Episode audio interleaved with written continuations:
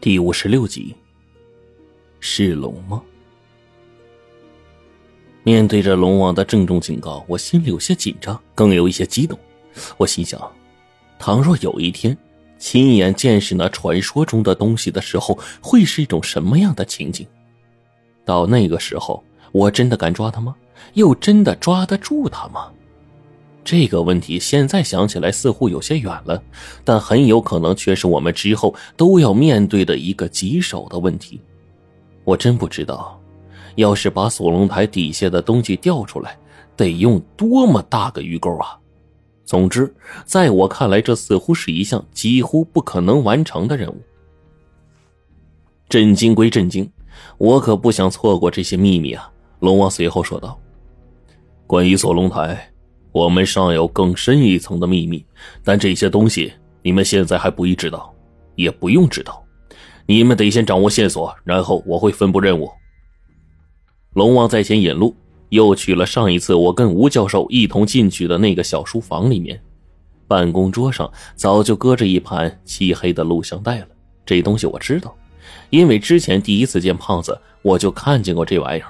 只不过当时胖子呀还提着沉重的摄像机。龙王小心翼翼的拾起了那盘袋子，然后准备好，开始了放映。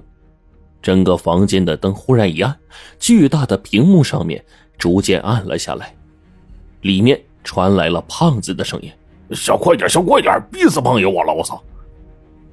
此时的胖子他们呢，才刚从地道往下走，画面黑咕隆咚的，似乎没什么可看的。但是我们都不愿意错过里面任何一个细节。龙王绝对不是第一次看了，可是他依然凝神注目，看得异常认真。画面在不断的抖动，片刻间，胖子一照前头雨英的位置，正是雨英在写木砖的时候的模样。整个屏幕一黑，等下一次再亮的时候，我们看到了面前的影像，四周黑漆漆的，看不清楚。胖子的手电筒轻轻的在神道上照来照去。这正是他们刚下地宫时的模样。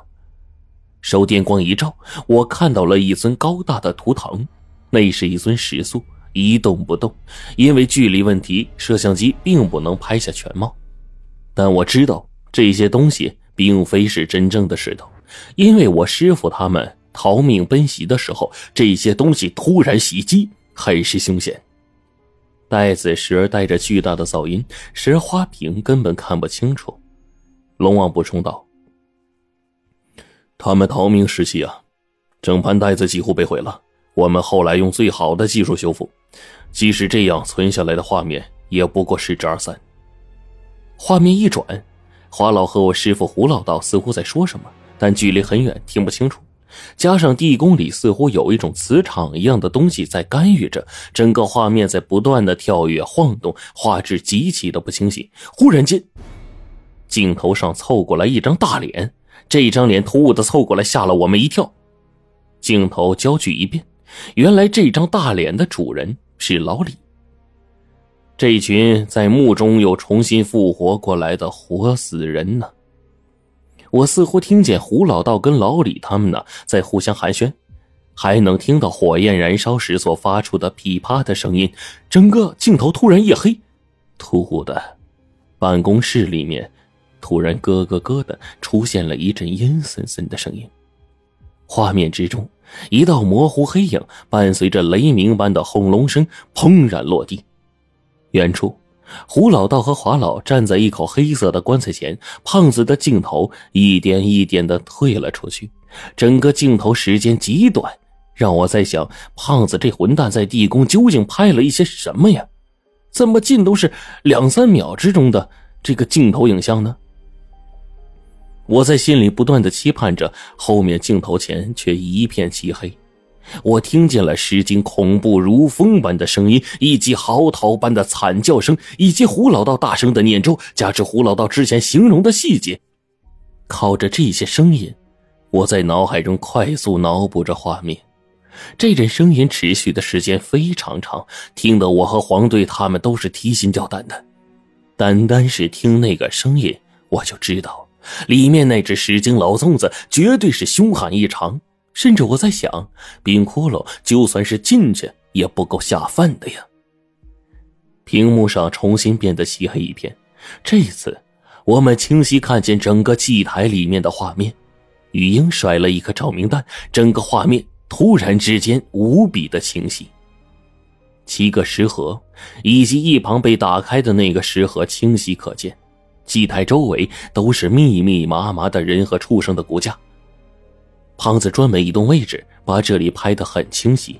那个硕大的祭土正在其上，果然跟我们在少营村见到的很是相像。而在对面的墙壁上，那个洞窟清晰的显现出来，全然暴露在我们的眼中。突然，一声恐怖的吼声令洞穴四壁震动，就连胖子似乎都受到影响，整个画面直抖，传来胖子的惊叫声。镜头黑了下去，画面再一转。那里似乎是一个巨大的空间，突然间，胖子跟我师傅胡老道叫道：“快看，你们快看！”旁边传来华老不可思议的声音：“天哪，我我是眼花了吗？”雨英的身影向这边猛地跳过来，画面抖动，胖子竟然把手电筒打开了，朝着里面照了进去。光束照到前面那东西，忽然被反射了回来。画面上，我们看到的是灿灿生辉的一团鳞片。一道嘹亮的青银婉转低沉，借助那淡淡的光线，画面里突然出现了一道奇长而巨大的影子。到了这儿，我的心跳加速了，但是周围竟然无比安静，仿佛时间都静止了一般。一条奇长无比的龙形生物在这个空间当中兴风遨游一般，镜头里面看起来极小的空间，其实是极其巨大的。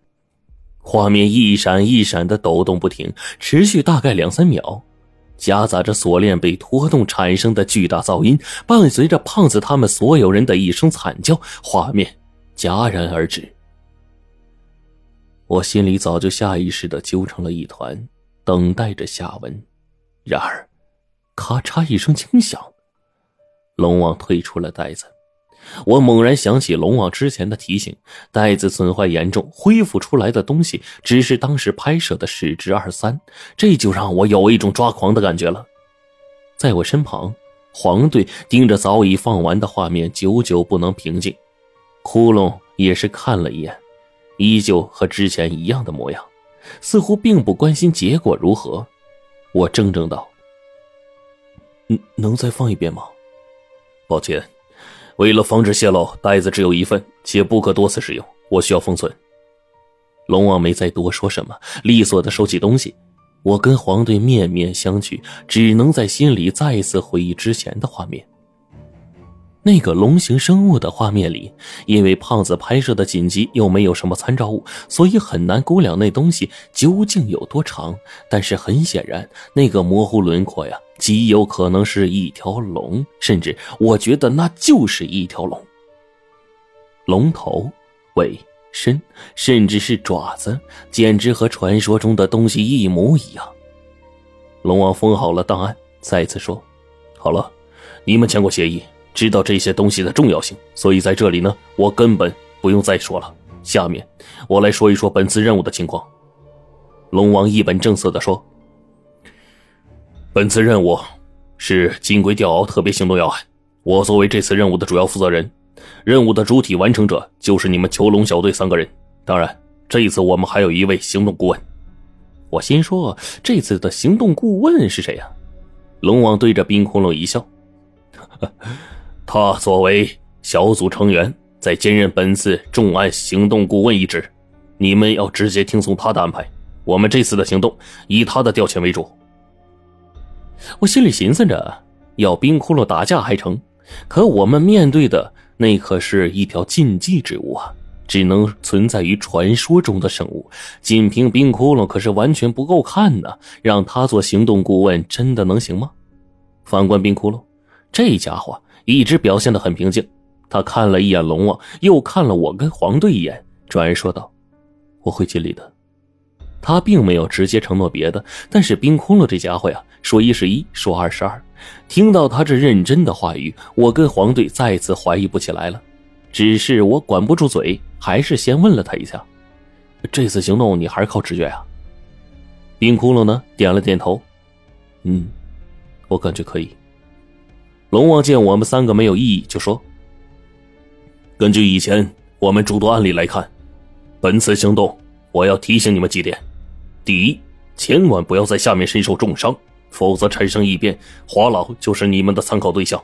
我希望你们都能遇难成祥啊。第二，是关于锁龙台的材料，你们可以领回去看看。”但是大致部分你们已经清楚，尤其是罗晨所掌握的诸多细节，甚至比材料更详细。我只有两个要求：听从窟窿的话，调出禁忌中的东西，它是我们很大的一盘棋；再一个，一定要打开石盒，将里面的八具尸身带回来。组织上的人会在外围想尽一切办法联系你们，从而进行接应。具体的事情你们自己安排。我点了点头，心里却震惊的无以复加。这两个条件是龙王让我们必须完成的。要做到这两条，我们必须直面石经，还要破开地宫祭图，甚至还需要跟那条禁忌一样的东西交手。想到这儿，我就开始思绪万千呢。最后，如果可以，我希望你们能够弄清楚锁龙台诸多的未解之谜，尽量调查出事情来龙去脉。